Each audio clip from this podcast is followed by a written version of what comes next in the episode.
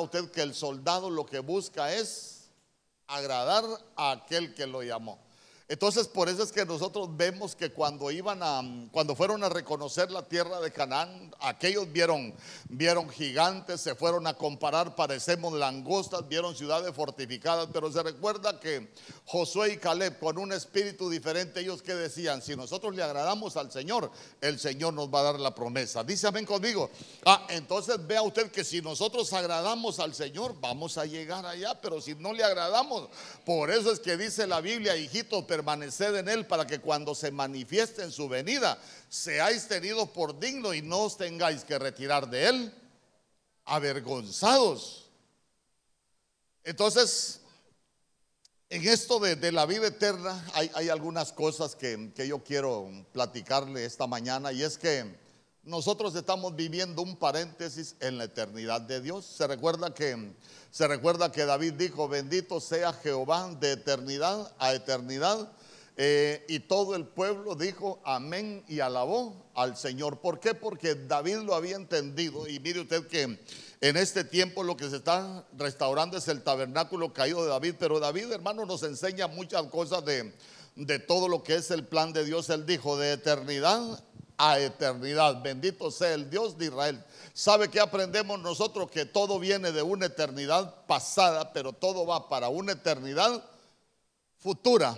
¿Por qué nosotros estamos viviendo un paréntesis de Dios? Porque cuando Dios estableció al hombre en el huerto, la Biblia dice en el libro de Eclesiastés capítulo 3 que Dios había puesto eternidad en el corazón del hombre. Oiga bien, había puesto eternidad, no inmortalidad.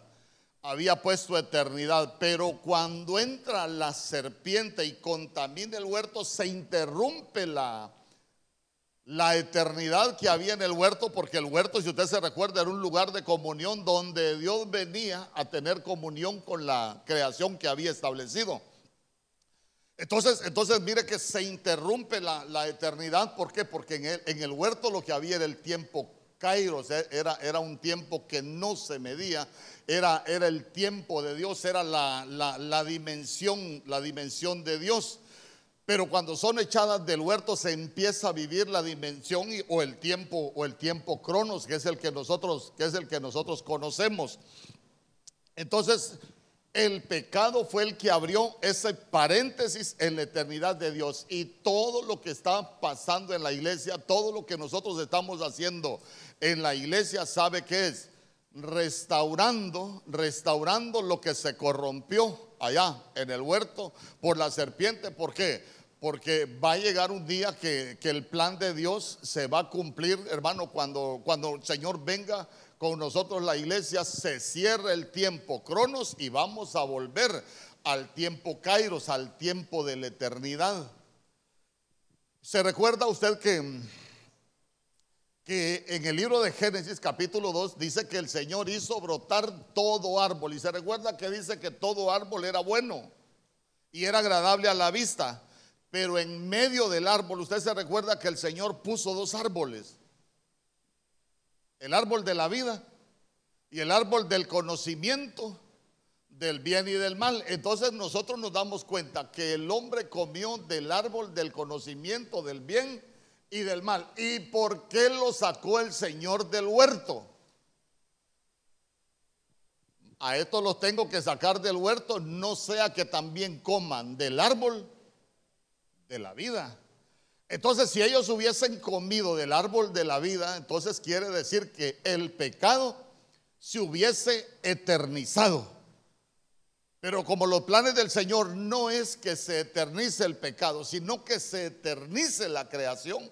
Por eso es que se abrió ese, ese paréntesis en la eternidad, hermano. Y ese paréntesis, mire, se va a cerrar y nosotros nos estamos preparando para poder vivir una eternidad con el Señor. ¿Cuántos dicen amén? Entonces, entonces mire usted que, de eso, de eso se trata todo lo que nosotros eh, eh, venimos a, a hacer acá. El problema es que el problema es que muchas veces nosotros a la iglesia venimos buscando otra cosa menos la vida eterna. Yo le quiero preguntar, ¿qué busca usted del Señor aquí en esta casa?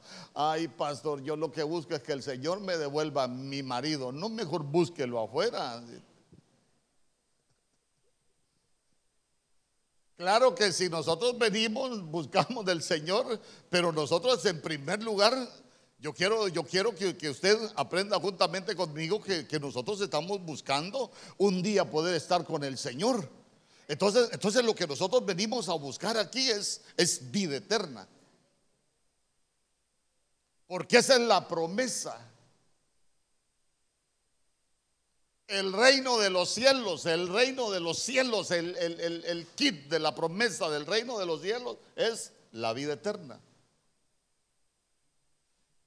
Porque mire, a veces nosotros buscamos de Dios cosas equivocadas.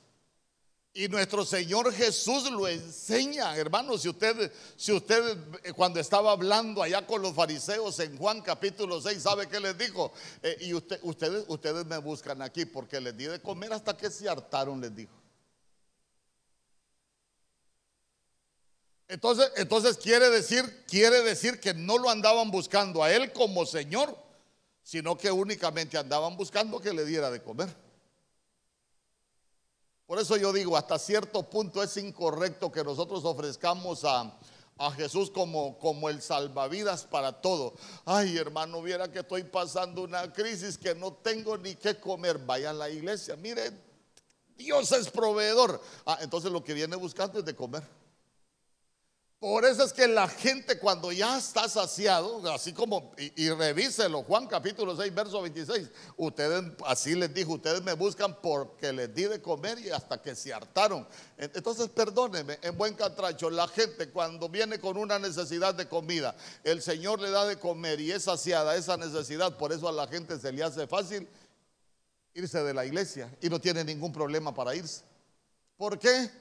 Porque ya tuvo lo que quería, ya tuvo su ya tuvo lo que lo que buscaba de Dios, entonces ya no le hace falta el Señor.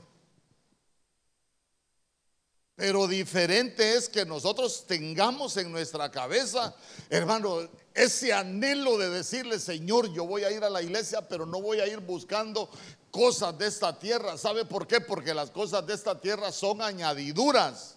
Hermano, y para obtener las añadiduras, y el Señor solo dijo, deleítate a sí mismo en Jehová y Él te concederá las peticiones de tu corazón. Las añadiduras vienen por deleitarnos en el Señor, pero nuestro deleite debería de estar en Señor. Yo quiero estar una eternidad contigo. Por eso, por eso, por eso, mire usted que en Marcos capítulo 1, verso 37 le, le dijeron a nuestro Señor, eh, eh, Jesús, todos te buscan. Ah, ¿y, qué dijo nuestro Señor Jesús? Léase detalladamente, sí, todos me buscan, pero, pero, pero lo que buscan son los milagros, lo que buscan es que los sane, lo que buscan es que los libere. Por eso es que la Biblia dice que a los suyos vino y los suyos no le recibieron, pero a los que le recibieron nos dio el privilegio de llegar a ser, nos dio la potestad de llegar a ser hijos, pero nosotros necesitamos tener esa, esa mentalidad, hermano, de que no andamos buscando cosas de la tierra. Eh, las añadiduras van a venir cuando nosotros nos deleitamos en el Señor. Nosotros aquí venimos a prepararnos para estar con el Rey por una eternidad. Nos estamos preparando para cuando el Señor venga poder irnos con Él. Dice amén conmigo. Por eso, por eso en este orden de cosas, mire, hay, hay, pasajes que a uno le dejan una, una gran enseñanza. Y yo el domingo pasado lo mencioné, pero se lo quiero recordar porque sé que algunos, ¿quiénes no vinieron el domingo pasado? Ay, ¿por qué no vinieron? Aleluya. No sean bienvenidos. Para mí es, aunque se lo tenga que repetir, yo sé que algunos que estuvieron aquí no lo escucharon porque tal vez estaban dormidos. Mire, léase usted, usted el capítulo 10, hermano, cuando, de, cuando está hablando de con, Bartimeo. Y dice que Bartimeo era el hijo de Timeo y Timeo lo que significa es impuro, el hijo del impuro que estaba ciego y, y tenía su manto ahí de, esa ceguera. sentado junto al camino, mendigando, hermano, ahí con, su mando, y, y él gritaba, Jesús, hijo de David, ten misericordia de mí. Mire, en primer lugar, usted va a encontrar muchos detalles. Porque cuando Jesús pasaba, él tenía que gritar? Eh, porque a veces uno se siente lejos del Señor por el pecado, porque él estaba, él, estaba ciego y él sabía que, que, el Señor iba pasando. Pero lo más impresionante, imagínese usted, está, está Bartimeo ahí sentado y yo lo estoy viendo. Y usted sabe que está ciego, entonces lógico lo que Bartimeo necesitaba es que le fuese restaurada la vista. Dice amén conmigo. La lógica, la lógica humana nos diría eso. Pero cuando, cuando Bartimeo llega donde está nuestro Señor Jesús, nuestro Señor Jesús le preguntó, ¿qué quieres que te haga?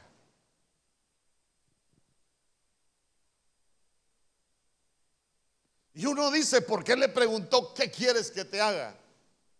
Si lo vio ciego, la lógica humana dice, que lo sane, que recupere la vista. Pero ahí es donde, donde nosotros necesitamos comprender qué quieres que te haga, porque muchas veces, muchas veces nos acercamos a Jesús buscando otras cosas, no lo que la lógica del reino debería enseñarnos. La lógica del reino es la vida eterna, lo demás es añadidura. Dísame conmigo. Porque al final le dijo, tu fe te ha salvado, porque lo que quería recuperar era la vista, pero yo a dónde lo quiero llevar todos los detalles, que él, era un mendigo, estaba mendigando. Entonces, ¿qué quieres que te haga? Señor, yo como soy ciego, lo que quiero es que, me des unas monedas. Fíjese que, fíjese que yo me quedo impresionado porque ahí en el camino para la, para la colonia hay un, hay un muchacho que se pone a echarle tierra a unos hoyos y ahí pasa todos los días. Y ahí pasa, hermano, pidiendo, ahí pasa pidiendo. Y un día, un día yo le dije, tenía un, palo de marañón así, mire, bien grueso. Yo lo quería botar, pero hermano, tengo como 40 años de no tocar un machete, si es posible más. Y dije yo, ahorita solo las teclas de la computadora se me van a caer las manos a pedazos. Entonces yo le dije, ayúdeme a botar el palo. ¿Y sabe qué me dijo? Que no. Está acostumbrado a pedir, no está acostumbrado a trabajar. Ahora bien, nosotros en la iglesia nos podemos acostumbrar a pedir. Señor, dame. Señor, dame. Señor, dame. Así como un, así como un amigo que tuve yo que, que por sobrenombre le pusimos Give me. Give me. Porque así era pidiche, hermano. Entonces, entonces, eh, pero, pero esto tiene una enseñanza para nosotros. ¿Por qué? Porque muchas veces nos podemos volver los hermanos, dame, pero no estamos trabajando para alcanzar lo que el Señor quiere que nosotros alcancemos. ¿Usted está trabajando para alcanzar la vida eterna? Voy a volver a preguntar, ¿usted está trabajando para alcanzar la vida eterna? Gloria a Dios. Gloria a Dios. Entonces, entonces mire qué bonito porque la Biblia dice que, que Dios nos ha dado vida eterna y la vida eterna está en el Hijo. En el Hijo.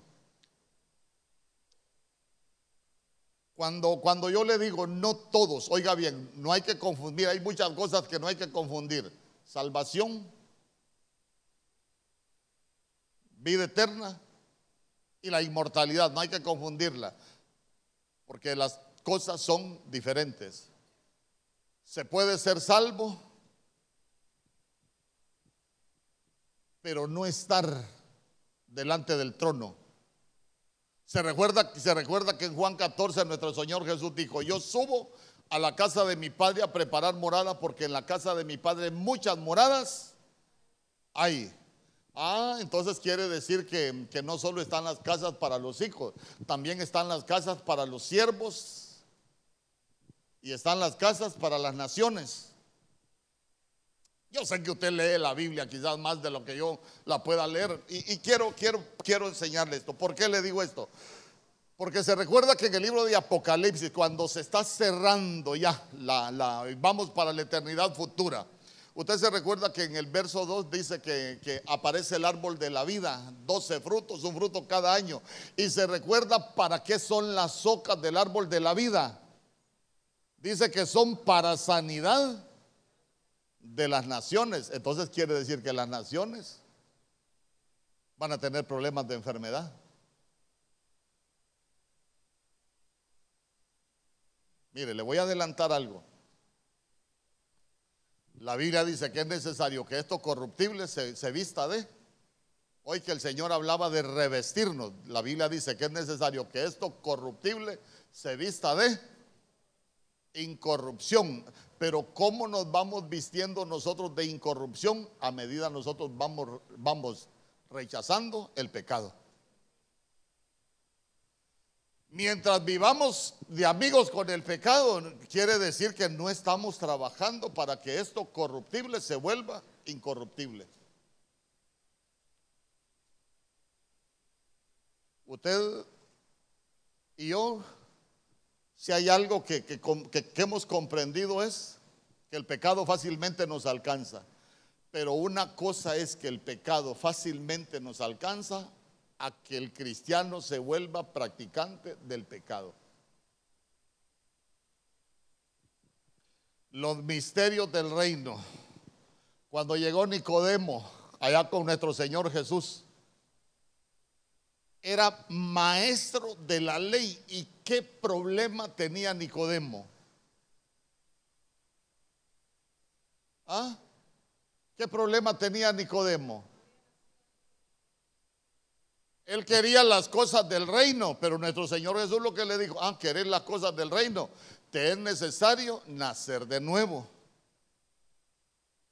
Y si nos vamos, la suma de tu palabra es verdad, nacer de nuevo. La Biblia dice que de modo que si alguno está en Cristo, nueva criatura, en las cosas viejas pasaron y todas. Pero muchos estamos viviendo con las cosas viejas. Y algunos hasta el 31 de diciembre yo creo que cantan Yo no olvido el año viejo porque me ha dejado cosas muy buenas. Estamos viviendo con las cosas viejas. Hay mucho pueblo de Dios viviendo con las cosas viejas. Yo por eso le digo, yo por eso le digo, hay algunos que eran borrachos mundanos, se convirtieron al Señor, hoy ya no son borrachos mundanos, sino que son borrachos cristianos, pero borrachos eran adúlteros en el mundo, enamoradísimos, hermano. Pancho López, chiquito, pero matón. A los 12 años papá resultó. Adúlteros en el mundo, picarazos en el mundo, se convirtieron al Señor y siguen siendo bandidos. ¿Y dónde está que son nuevas criaturas?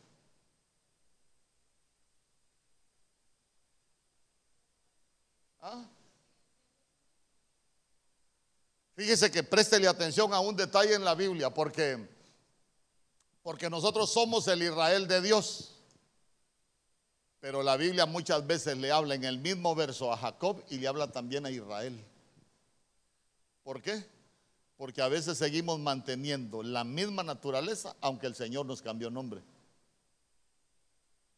Pero no renunciamos a la vieja naturaleza.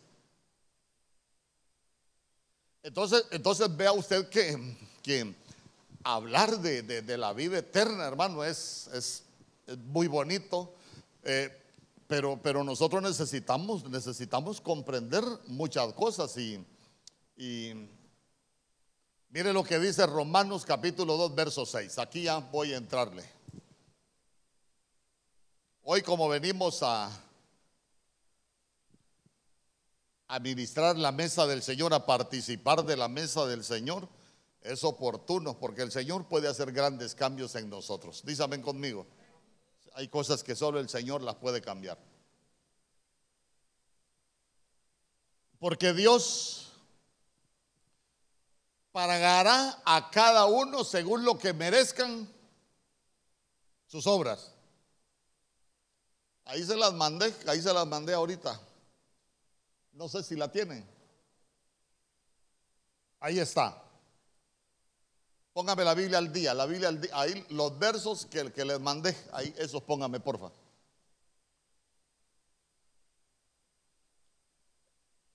Dice, Ahí está hablando de Dios, pero quiero, quiero, quiero leerlo con ustedes la Biblia al día. La BAD.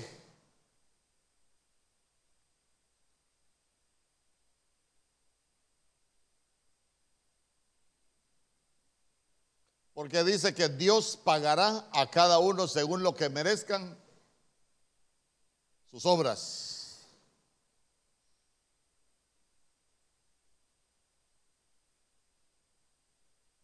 Solo déme un chancecito ahí para que nos lo ponga.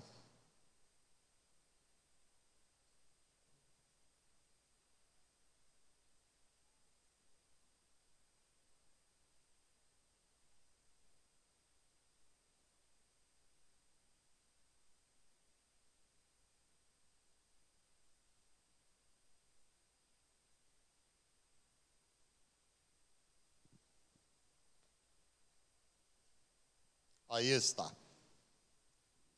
Vamos a leer el verso 6, el verso 7 y el verso el verso 8 para que lo vaya preparando. Dice: Dígale al que tiene al lado, date cuenta que Dios va a pagar a cada uno según lo que merezcan sus obras. Y mire lo que dice el verso 7. Él dará vida eterna a los que perseverando en las buenas obras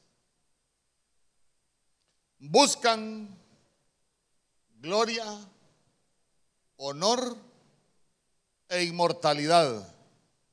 Verso 8. Pero los que por egoísmo rechazan la verdad para aferrarse a la maldad, aferrarse al pecado, recibirán el gran castigo de Dios. Entonces, mire usted, dice que Él dará vida eterna a los que perseveran en las buenas obras. A ver, solo una cosita le voy a explicar de las buenas obras. La Biblia dice que toda la escritura es inspirada por Dios y útil para enseñar, para redarguir, para corregir y para instruir en justicia, a fin de que el hombre de Dios sea perfecto y preparado. ¿Para qué dice? Para toda buena obra, ¿verdad? Para toda buena obra. De eso se trata la Biblia. aquí nosotros es que la, bueno, muchos la, torcemos a veces eh, y andamos ofreciendo cosas que no son.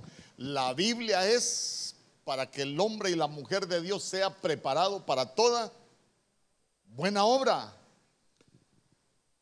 Mire,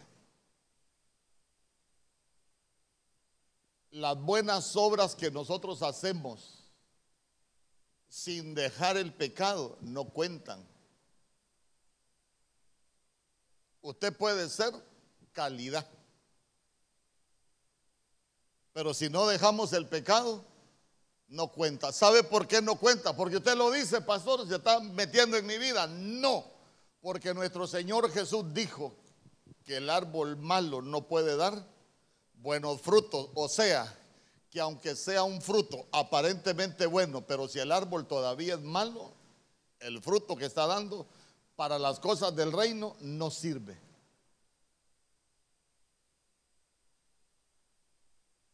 Por ejemplo, por ejemplo,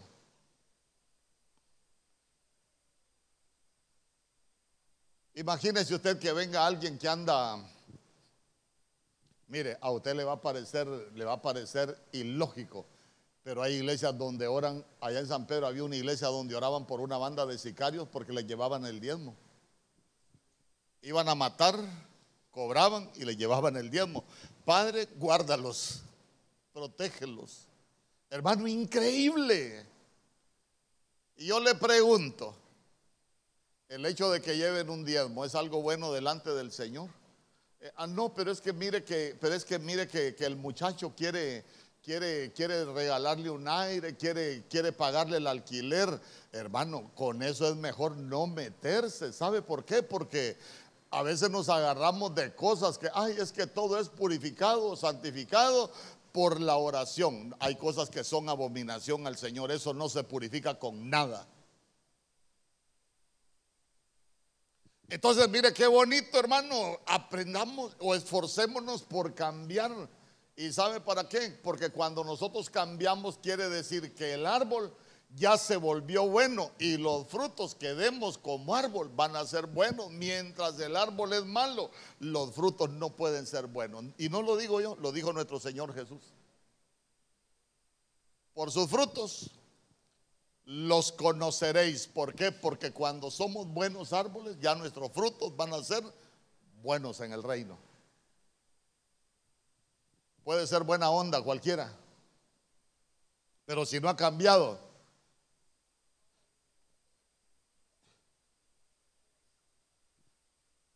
Fíjese que hay una hermana que una vez me dijo, eh, pastor, fíjese que hay un hermano que quiere venir aquí a la iglesia. Dígale que venga, le las puertas de la iglesia eh, están abiertas. Y usted también a los hermanos que le pregunten, es que hay gente, ay, es que el pastor no me ha invitado. No, hombre, si uno lo que necesita es venir a buscar del Señor, no que el pastor lo invite. E, entonces, entonces la hermana me dijo, mire que, que un hermano quiere venir aquí a la iglesia, dígale que venga, le digo. Ah, pero es que él quiere ser que lo ponga de anciano, me dijo. Ah, papo, dije yo. Quiere que lo ponga de anciano, me dijo, y él es prostituto. Ahí sí ya la cosa se puso más peluda. ¿va? Entonces yo le dije, no, le digo, mire, en primer lugar, si, si, aunque venga, no lo voy a poner de anciano. Y, si viene, enséñele usted, en vez de venir a buscar un privilegio delante de los hombres, que vengan buscando restauración, porque habrá algo que Dios no pueda hacer. Podrá ser muy prostituto, pero si Dios lo toca, Dios lo puede cambiar. Entonces la hermana fue, le llevó el mensaje y sabe qué le dijo, dígale al pastor que se va a arrepentir porque allá soy anciano porque mis diezmos son los más altos de la iglesia. Hermano, hermano, perdóneme, no se puede andar corrompiendo el Evangelio por un diezmo. Pero imagínese usted qué conceptos tenemos muchas veces nosotros porque digo yo, si alguien conoce lo que uno enseña, le hubiese, le hubiese, dicho, no, mire, con el pastor, si usted va buscando restauración, gloria a Dios, pero, pero con las ideas que usted tiene, definitivamente no se va, no se va a poder. ¿Por qué? Porque tiene un fruto, pero es malo. Tiene una costumbre del reino, pero no vive de acuerdo a las costumbres del reino. Tiene una costumbre del reino, pero está fuera del reino. Entonces, entonces, diga conmigo, buenas obras. Nosotros necesitamos trabajar que nuestras obras sean buenas. Después de las buenas obras, dice, dice la Biblia en Romanos, póngame el verso 7, por favor.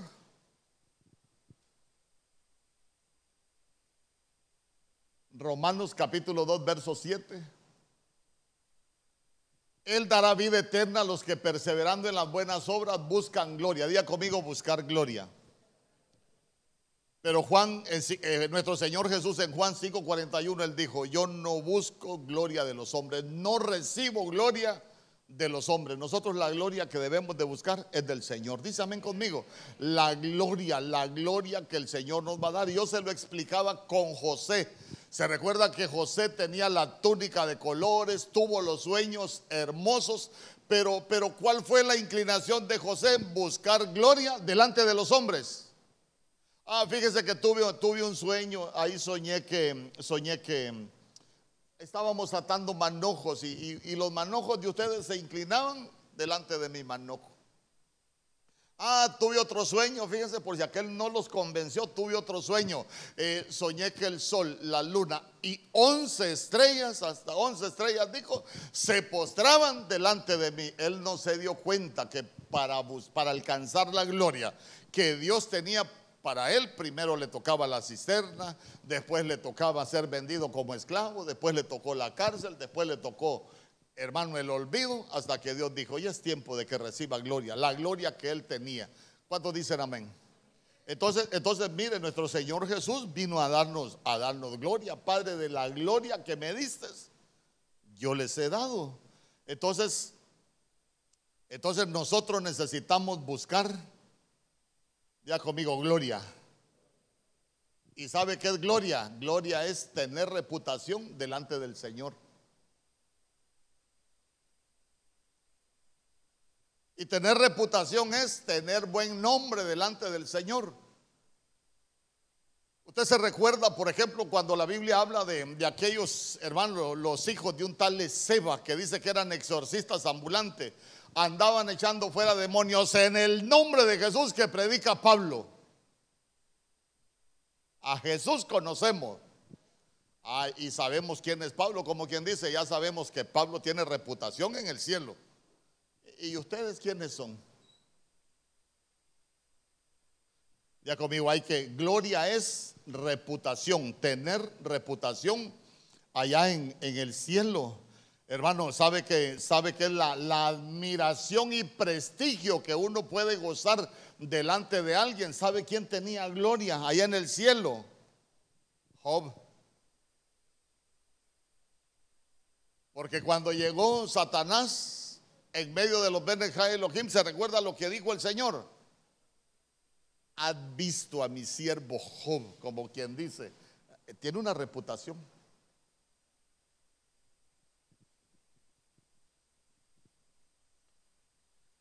Hasta el final José dijo, vayan y cuéntenle a mi padre toda la gloria que he tenido en Egipto. Entonces, entonces mire qué bonito porque, porque ya después tocaba irse para, para Canaán, para Canaán. Nosotros tenemos una corona incorruptible de gloria que un día le vamos a ver. Dísame conmigo. Pero necesitamos buscar esa gloria. Imagínense qué bonito, hermano, qué bonito. Eh, ¿Sabe quién tenía gloria? ¿Usted se recuerda eh, lo que pasó en la casa de Simón el fariseo? ¿Se recuerda lo que pasó en la casa de Simón el fariseo? Llegó una mujer, rompió un alabastro de perfume, empezó a ungir los pies del Señor. ¿Y qué decía Simón? Si éste supiera quién es esa mujer, es que en Dios no importa lo que fuimos, en Dios importa lo que somos. A usted la pueden haber, o a usted lo pueden haber pisoteado, usted puede haber cometido los peores errores. Y esa mujer había sido prostituta. Y delante de los hombres, si éste supiera quién es esta vieja que le está tocando, si supiera quién es esta vieja que está sentada ahí en Ebenezer, hermano, pero no importa cómo nos vean los hombres, lo que importa es cómo nos ve el Señor cuando nosotros venimos buscándolo a Él.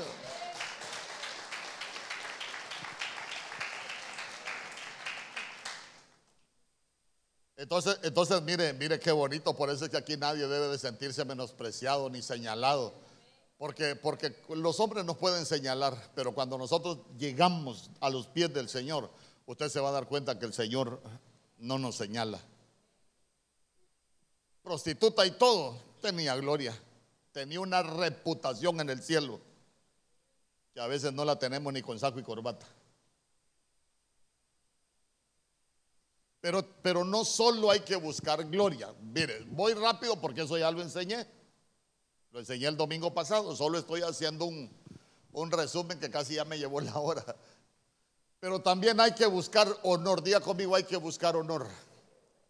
Pero recuérdese, la gloria que buscamos no es delante de los hombres, es delante del Señor. Tener una reputación delante de, de, Dios, así como Daniel. Daniel, mi siervo muy estimado, desde el día que oraste, mira, ahí te contestamos tu petición. Eso es tener gloria.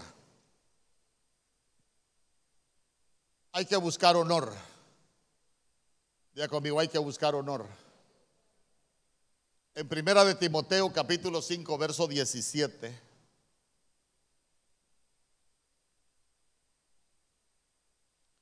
Hoy como muchos no van a venir en la tarde, le voy a enseñar los dos puntos. En la tarde los voy a volver a repetir, tal vez con otras cosas. Dios siempre tiene algo ahí nuevo. Mire lo que dice Primera de Timoteo capítulo 5 verso 17. Los ancianos que gobiernan bien sean tenidos por dignos de doble honor. Mayormente los que trabajan en predicar y enseñar.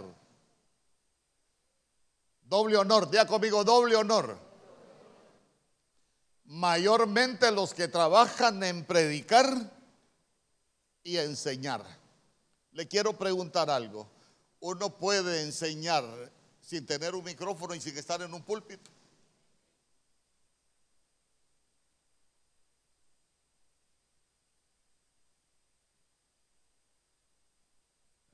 nosotros mismos somos un mensaje, nosotros mismos enseñamos, ¿sí o no? Somos cartas leídas, escritas, somos portadores de un mensaje. Entonces quiere decir que nosotros enseñamos. Mire, a veces uno se da cuenta de tantas cosas y, dice uno, ¿por qué abren la bocota? Si no tienen nada bueno que decir, mejor se la deberían de cerrar. Perdóneme que, que, le hable así, pero ¿sabe por qué? Porque a veces a, a veces a la gente que, recién hermano, viene comenzando, le dicen unas cosas y uno dice, caramba, pero ¿por qué le dijeron eso?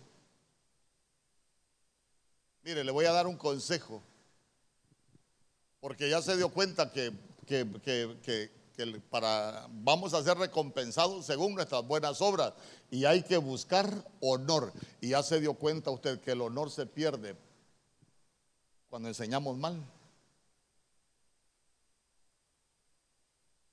Mire, le voy a dar un consejo. Si usted algún día no tiene nada bueno que decir a alguien que le hace una pregunta de las cosas del Señor, mejor no hable en vez de decir algo que no es correcto, mejor no hable. ¿Por qué? Porque uno se puede volver piedra de tropiezo.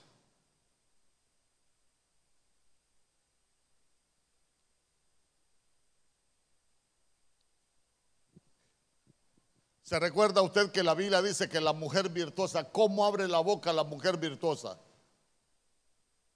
¿Ah? La ley de la misericordia está en su boca y la Biblia dice que abre su boca con sabiduría. La iglesia tiene que aprender a abrir su boca con sabiduría. Fíjese que una vez yo platicaba con alguien, una hermana allá en San Pedro, y, yo le, di clases en Corderito, muy nueva, muy nueva. Entonces estaba, estaba sentada ahí la hermana una vez y empezamos a platicar.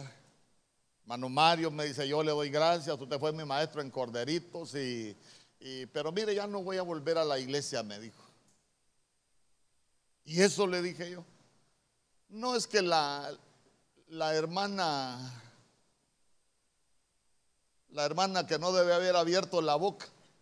No es que fíjese que me puse a platicar con una hermana, me dijo, y la hermana me dijo que, que si yo soy casada y aunque esté casada, pero si yo vengo sola a la iglesia, no voy a ser bendecida. Entonces, ¿para qué voy a estar en la iglesia si mi esposo no quiere venir? Me dijo. Ah. Entonces le dije yo, ¿usted vino sola a la iglesia? Sí. ¿Usted tiene hijos? Tengo cuatro. ¿Cuántos hijos suyos están viniendo a la iglesia ya? Una me dijo. Y yo le dije, es bendición para usted que, que por lo menos una de sus hijas venga a la iglesia. Sí, me dijo. Ah, entonces quiere decir que a usted le, le engañaron, le dije. A usted le dijeron algo que no es cierto, porque usted ya comenzó a ser bendecida en su familia. Si ya vino una hija y para usted es bendición, quiere decir que a usted le dijeron algo que no era cierto. No me dice, y el viernes van a venir mis otros hijos. Ah, entonces, entonces usted no tiene por qué dejar de venir, porque, porque le dijeron algo que no es cierto, le dije. Hermano, ya iba de viaje porque le dijeron que como no estaba su familia y estaba casado, que, ya no iba a recibir bendiciones de Dios. Hermano, si, si uno no sabe lo que va a decir, mejor callémonos.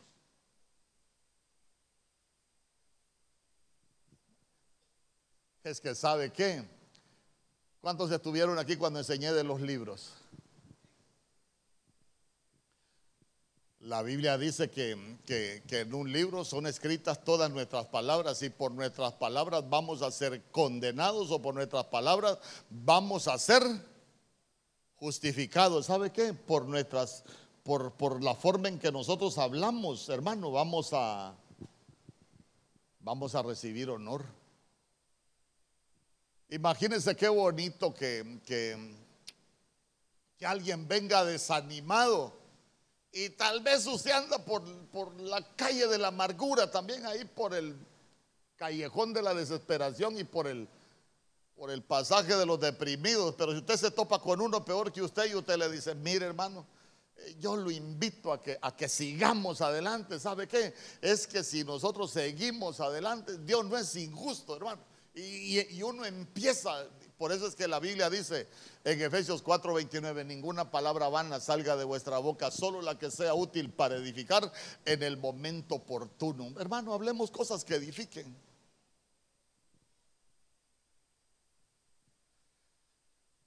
A mí hay alguien que me escribe y me dice, pastor, ¿ya se dio cuenta a quién tiene usted en su iglesia? Y me pone el nombre de la persona. Y le digo yo, gracias a Dios que me dio el privilegio de ser el vaso que le voy a ayudar a que restaure su vida, le digo. Pero usted no sabe que esa mujer y que es, y, hasta de un hermano, y que ese hombre, y por aquí que por allá. Gracias a Dios le digo que, que mi trabajo no es en vano. Y, y, sabe que ellos no están ahí porque son buenos. Sabe que dice la Biblia, Dios nos escogió por viles. Y qué lindo el trabajo que Dios me dio, le digo que, que estoy restaurando viles. Así que no se sienta mal usted independientemente de lo que hizo. Nosotros tenemos el mejor Padre con amnesia voluntaria. Que cuando nosotros venimos, agarra nuestros pecados, ¿sabe qué? Los echa allá al fondo de la mar y no se acuerda. No se vuelve a acordar de ellos. Eh, entonces, entonces mire qué bonito. Nosotros necesitamos, nosotros necesitamos buscar honor eh, enseñando enseñemos cosas que edifiquen, hermano. No abra la, iglesia virtuosa, no, hable la, no abre la boca de cualquier manera.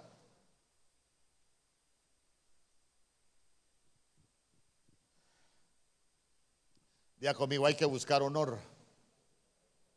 ¿Sabe que buscar honor es volverse valioso en el reino? Buscar honor, esa palabra honor me gustaba que dice que es valioso, es volverse valioso en el reino. Mire,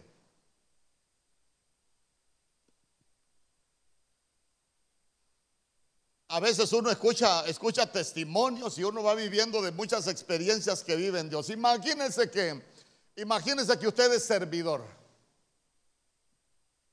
A usted le toca servicio y no voy a ir a servir. Vámonos para la playa. Y usted se va para la playa y no es pecado ir a la playa. Usted se fue a la playa, no vino a servir y no pasó nada en su vida. Pero imagínese que a usted le toque servir y usted diga, me voy a ir para la playa. Y cuando usted ve encender el carro, no le enciende el carro. Y usted dice, bueno, como se arruinó el carro, vamos a ir a la iglesia. Vamos a ir a servir. Pero, pero sabe que a veces, a veces uno, uno necesita aprender a interpretar esas cosas. Si a alguien le toca servir, hace lo que le dé la gana cuando le toca servir y no le pasa nada en su, en su, en su, en su, en su vida, digo yo, es triste, hermano. Que no lo tomen en cuenta en el cielo a uno. Pero cuando el Señor le reclame el tiempo a uno, qué bonito, hermano. Qué bonito. Fíjese que Fíjese que allá en, San Pedro sucedió un caso, unas hermanas, unas hermanas, era, una familia, estaban muy mal, ahí tenían sus peticiones, hermano, y, y se les cumplen las peticiones, comienzan a ser muy bendecidas y ya no tenían tiempo para ir a la iglesia. Yo me recuerdo que le voy a dar un nombre, la hermana Vilma, hermanos. El viernes comenzamos servicio, el viernes recibimos turno, los invitamos. no tenemos tiempo, hermana. Bueno. Resulta que, resulta que el sábado, hermanos, mire, hoy aquí estamos reunidos en la iglesia y los invito a que hagan su espacio ahí para servir al Señor. Mire, hay que estar agradecidos con el Señor. Vamos a ver, hermanas, si llegamos. El domingo no iban a ir a servir porque iban para la playa. Hermano, iban tan contentas que dice que la hermana que había recibido la llamada el sábado se rió tanto que se le destrabó la mandíbula, quedó como caja registradora la boca.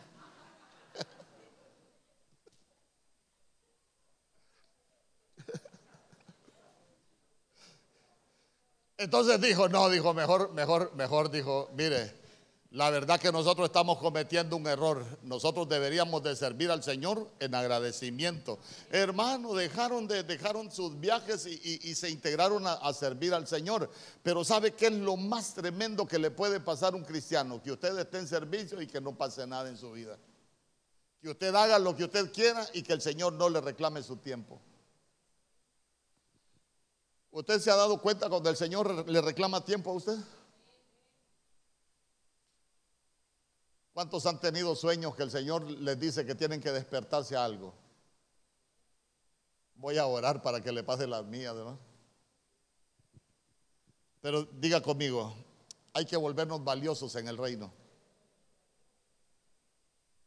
Hay que volvernos valiosos. Y sabe que esa palabra, esa palabra honor, también es volvernos dignos. También es volvernos dignos.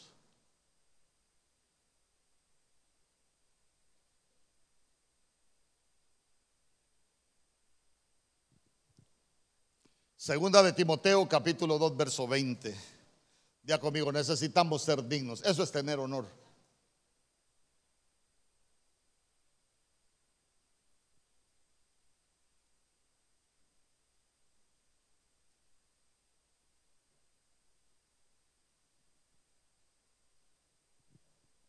Segunda de Timoteo capítulo 2 verso 20. Miren, miren, miren, hablando de dignidad y hablando de ser valioso en el reino. Dice la Biblia, pero en una casa grande no solamente hay utensilios de oro y de plata, sino también de madera y de barro, y unos son para usos honrosos y otros son para usos viles.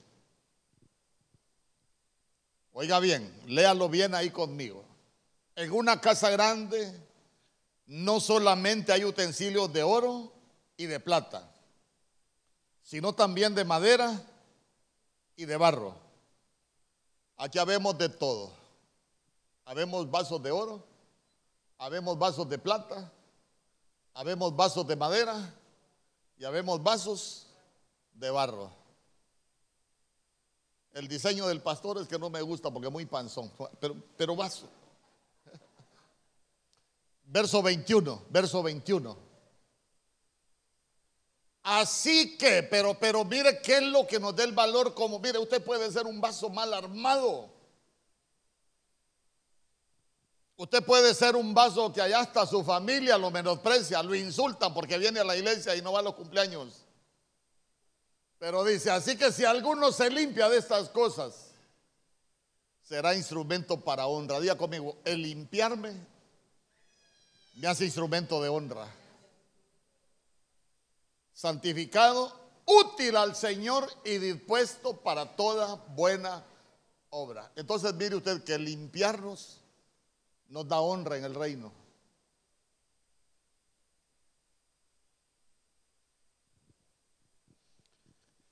Y hoy es buen momento para limpiarse. ¿Cuántos dicen amén? Hoy es un muy buen momento para limpiarnos.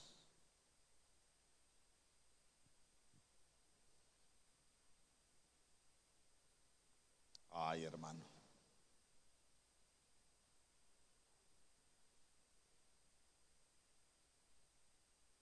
Tantas cosas que podríamos hablar de esto.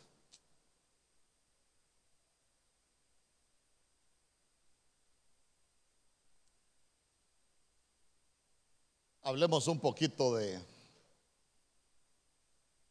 de la mujer virtuosa. ¿Sabe por qué es importante que, que hablemos de la mujer virtuosa, porque ¿quién es la mujer virtuosa? La iglesia, sí, pero el nombre de esa mujer virtuosa.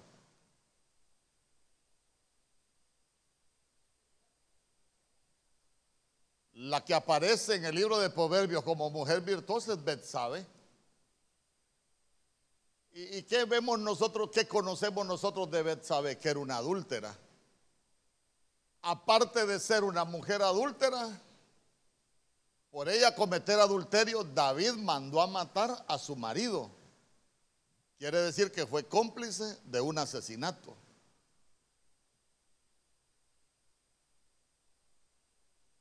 Y uno dice, ¿y cómo es que si era adúltera? ¿Cómo es que si fue cómplice de un asesinato, al final aparece como mujer virtuosa? Ya conmigo, porque se limpió se limpió y se santificó.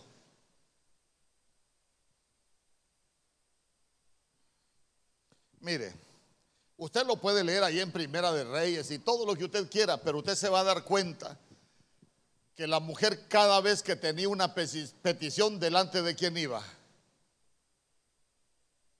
Natán es figura del Espíritu Santo, pero usted se recuerda que siempre que ella tenía una petición delante de quién iba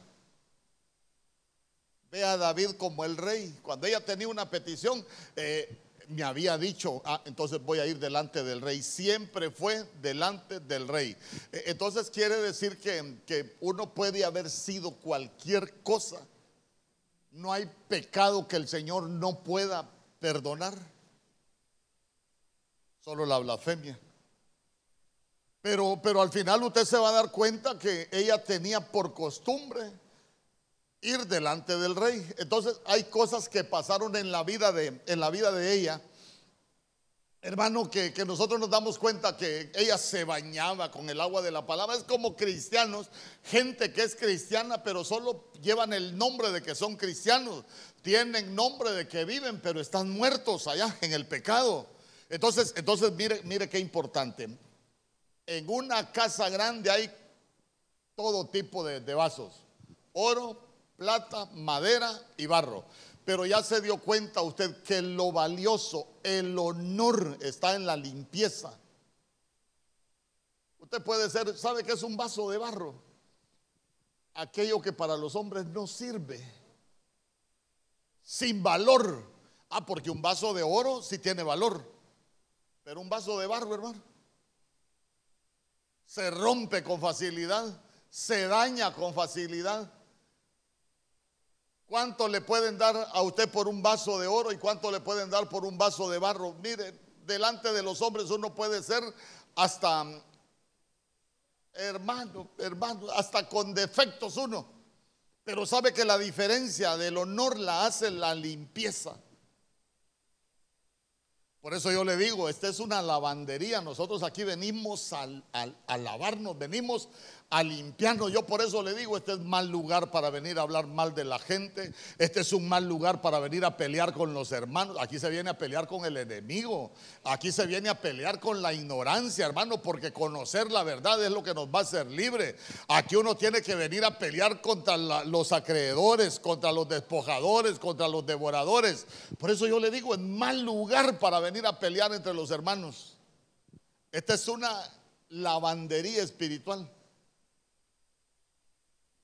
Entonces imagínense usted esta mujer con todo el antecedente, pero, pero cuando uno ve la mujer virtuosa, hermano, todo lo que, lo que enseña la Biblia de, de la mujer virtuosa, pero, pero fíjese que hay detalles, hay detalles en la vida de esta mujer.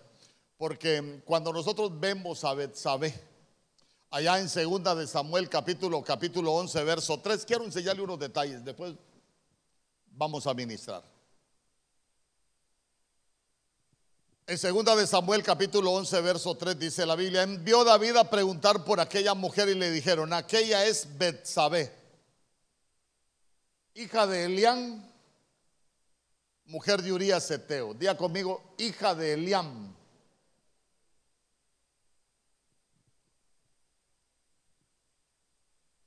¿Me pueden dejar ese verso ahí y ponerme otro acá en este lado?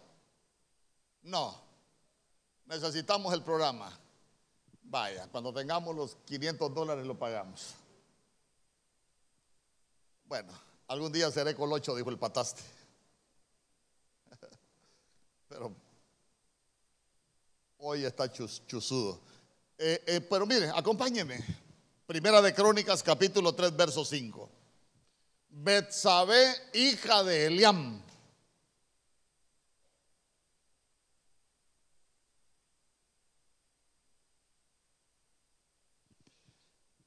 Ahí en, Primera de Crónicas, capítulo 3, verso 5, está hablando de los hijos de David y dice, estos cuatro le nacieron en Jerusalén. Simea, Sobab, Natán, ¿y quién dice? Y Salomón, ¿de quién era Salomón? Hijo de Betsúa, ya no dice de Betsabé. Y ya no dice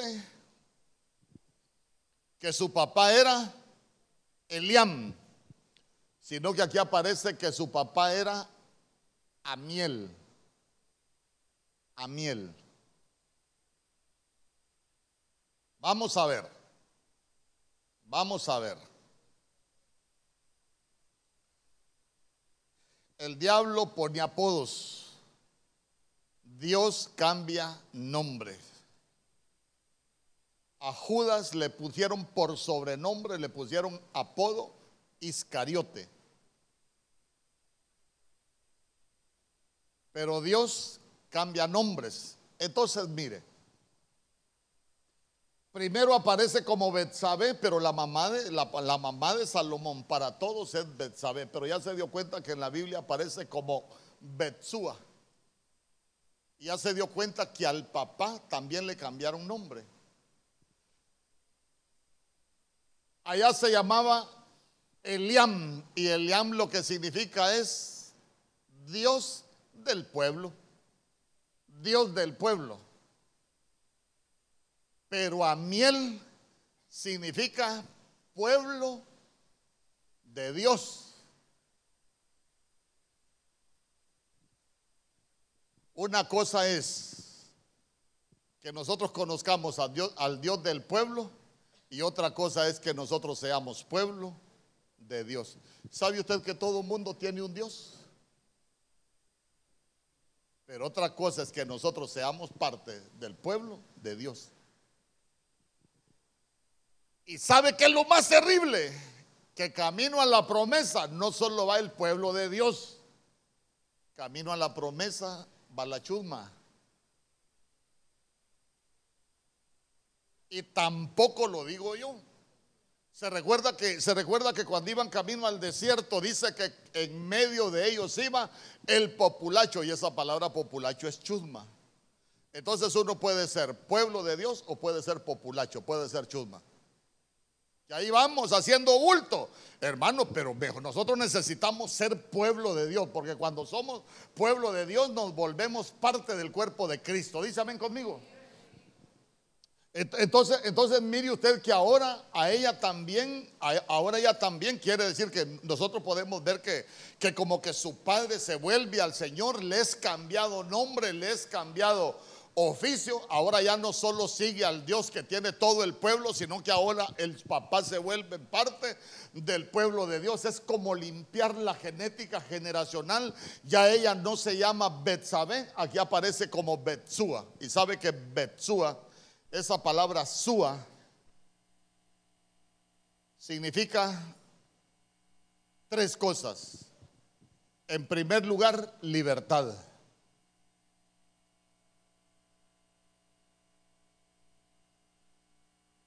Libertad. ¿Cuántos vivimos en libertad? Para vivir en libertad primero hay que ser liberados.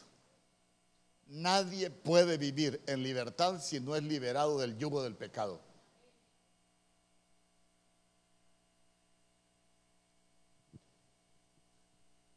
Sua también significa noble. Mire, la pecadoraza ahora ya, ahora ya vive en libertad porque fue liberada. Ahora ya es noble, ya no es pícara. Era terrible, ¿no se recuerda que se bañaba desnuda en la azotea? Provocadora la bandida, son como aquellas que se pandean todo en las redes, que parece que, que se van a quebrar enseñando las piernas, ¿va? Gracias a Dios aquí no hay.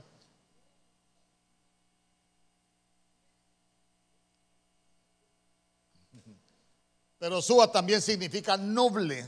Diga conmigo, noble. Y noble es que actúa de buena fe. Con David, ¿cómo actuó ella? De mala fe. Me voy a pelar, me voy a bañar para que me mire el rey a ver qué consigo. Y terminaron en adulterio. Noble, que actúa de buena fe, sin ninguna maldad o doble intención. Eso es ser noble. Y también significa liberal Ay, gracias a Dios. Una iglesia así quería yo, que tuviéramos la misma afinidad por el partido. No, hombre, dejemos esas cosas ya. Sabe que, sabe que esa palabra liberal lo que significa es ser tolerante y respetar las opiniones y las costumbres de los demás.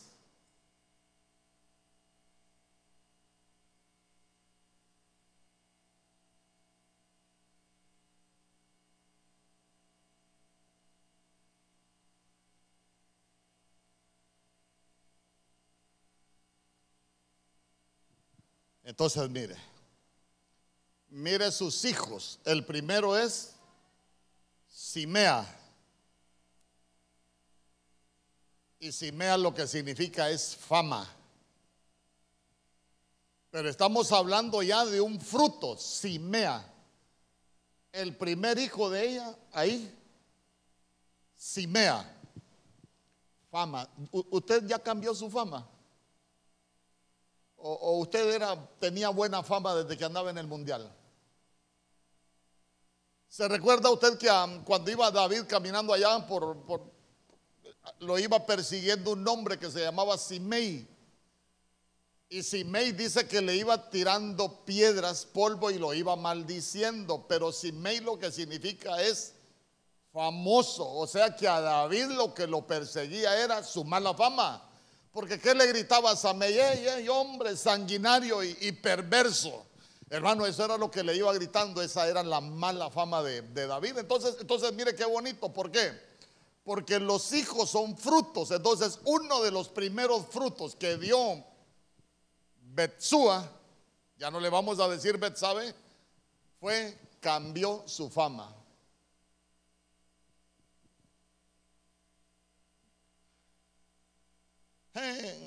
Ese hermano antes, ¿cómo bebía? Famoso porque bebía. Y ahora sigue siendo famoso. Ahora hay que ser famoso, ¿sabe cómo? Que la gente cuando nos vea dice, ¿te acordás de él como era antes de terrible? Y mirarlo ahora desde que va a la iglesia, qué bonito. Cambiamos la fama. Usted ya cambió su fama. Ay, con ese amén ya me tiro a llorar aquí.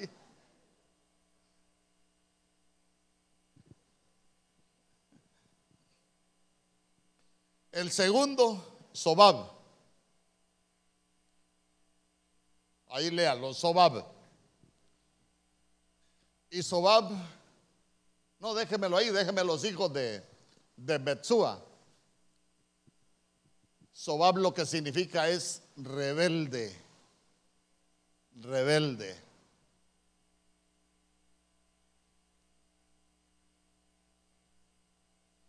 Ya conmigo, rebelde. Uno necesita ser rebelde para las cosas malas. Amén. Sabe que uno necesita rebelarse a las cosas malas. No, no le estoy diciendo, ay, gloria a Dios, pastor, esa era la palabra que estaba buscando. Ah, cuando mi marido me diga algo, ya va a ver este viejo le voy a arrancar las canas de un briderazo. No, no, no, estoy hablando de que nosotros necesitamos revelarnos a lo que nos sirve. Nosotros necesitamos revelarnos al pecado, nosotros necesitamos revelarnos a lo que hacemos mal. Esa es la rebeldía que nosotros necesitamos. Porque sabe usted que no solo, no solo Sobab eh, significa rebelde, María también significa rebelde. Pero María se reveló a un sistema religioso para que naciera el Salvador de su, de su vientre. Entonces se reveló a la costumbre, porque la mujer tenía que estar casada para dar a luz. Entonces, ¿a dónde lo quiero llevar?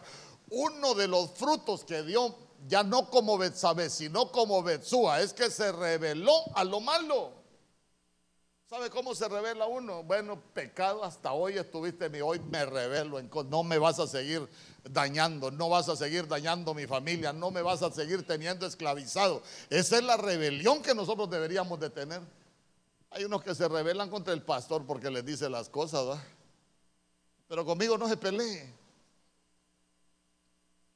¿Cómo se llama el otro hijo? Después de Sobam. Natán. Natán lo que significa es dado, pero también significa recompensa. Nosotros tenemos un Dios que es galardonador de los que le buscan. Tenemos un Dios que es, la recompensa es, el, el, galardón es recompensa. Nosotros tenemos, tenemos un Dios que es recompensador del que le busca. Y esta mujer se dedicó a buscar al rey. Pero mire el otro fruto que tuvo. Salomón.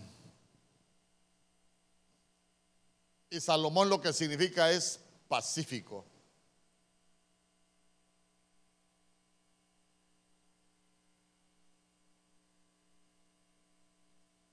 ¿Cuántos pacíficos sabemos aquí? pero no como el Océano Pacífico. Yo no sé por qué le pusieron Pacífico, hermano.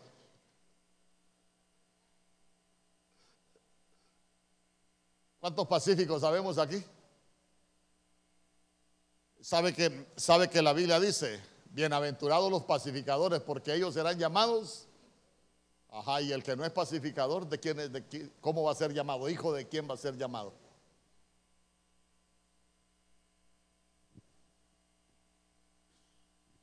Con esto cierro. Primera de Samuel capítulo 2 verso 30. Le iba a hablar de la, de la, inmortalidad. Pues eso sí es grueso, hermano. Ah, la inmortalidad que habla al final es grueso. Pero hasta aquí vamos a llegar. Porque a veces hay gente que dice, Dios nos ama a todos. el Señor dice, yo amo a los que me aman. Mire lo que dice, primera de Samuel capítulo 2, verso 30. Por, por tanto, Jehová, el Dios de Israel, dice, yo había dicho que tu casa y la casa de tu padre andarían delante de mí perpetuamente, mas ahora ha dicho Jehová, nunca yo tal haga, porque yo honraré a los que me honran y los que me desprecian serán tenidos en poco. Ya conmigo, Dios honra a los que le honran.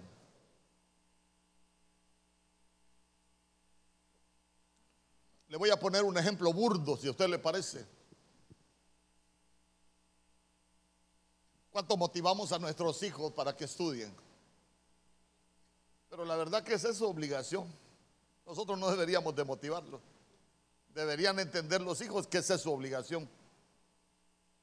Pero vayan, vayan, nosotros como somos buena onda los motivamos. Y, mire, hijo, si me saca buenas notas y no, no tiene problemas en el año, le voy a regalar una bicicleta. Y, y, si se porta mal y no saca buenas notas, le dan ganas de darle la bicicleta o de darle con la faja. Ya terminé el año, quiero la bicicleta. Mira, de bicicleta yo creo que ni la bici, ni la vi te mereces. Pero de esta faja sí hasta le vi, te ganaste conmigo, Dios honra a los que le honran. Imagínense qué bonito es que, es que nosotros nos propongamos a, honrar al Señor y el Señor nos va a honrar. Amén. Sí, es que a veces nosotros creemos que Dios está obligado a hacer todo lo que, lo que nosotros queremos, pero al final usted se va a dar cuenta que no, no es así. Ya conmigo, Dios honra a los que le honran. Qué bonito es que nosotros digamos, Señor, yo quiero honrarte. ¿Cuántos queremos honrar al Señor? Que nosotros le digamos, así hermano, como un padre. Si Él es nuestro padre, que nosotros le digamos, yo no quiero avergonzarte. Mire, ¿cómo se siente un padre cuando le dicen, su hijo es terrible, hermano? Usted aquí en la casa lo conoce, pero afuera es, es del grupo de los Terry. Hermano, y uno, y uno, y uno, ¿cómo queda uno, hermano? Qué barbaridad. Y yo que pensé, y yo que pensé, y yo que, y yo que creía, termina deshonrado uno, amén. Mire, yo a mis hijos, a mis hijos les digo, yo miren, a mí no, no, el día que yo me muera, ni me lloren. Honrenme para que yo sea feliz los días que me toque vivir, ya muerto para qué. Tal vez usted no, porque usted si quiere pero yo les digo, en vida, si me van a honrar, honrenme en vida, que yo me siento orgulloso de ustedes. Ya muerto, olvídese. Ahora imagínense usted, Señor, yo te voy a honrar. ¿Y cómo lo podemos honrar? Comportándonos como buenos hijos. Ay, hermano, pero a veces nos comportamos, pero.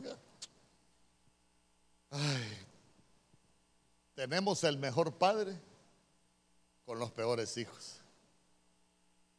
Pero los peores hijos también podemos evolucionar para llegar a ser buenos hijos, hijos de honra. Dísame conmigo. Dale una ofrenda de palmas al rey.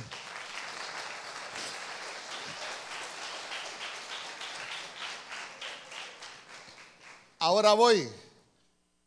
Ahora revísese, usted se cuenta, ¿ha sido mal hijo o ha sido buen hijo de Dios? ¿Lo ha honrado o lo ha deshonrado? ¿Cuántas veces usted cree que ha deshonrado al Señor? Pero hoy es un buen día. Yo quiero que los hermanos que nos van a ayudar con los elementos, por favor, si se acercan.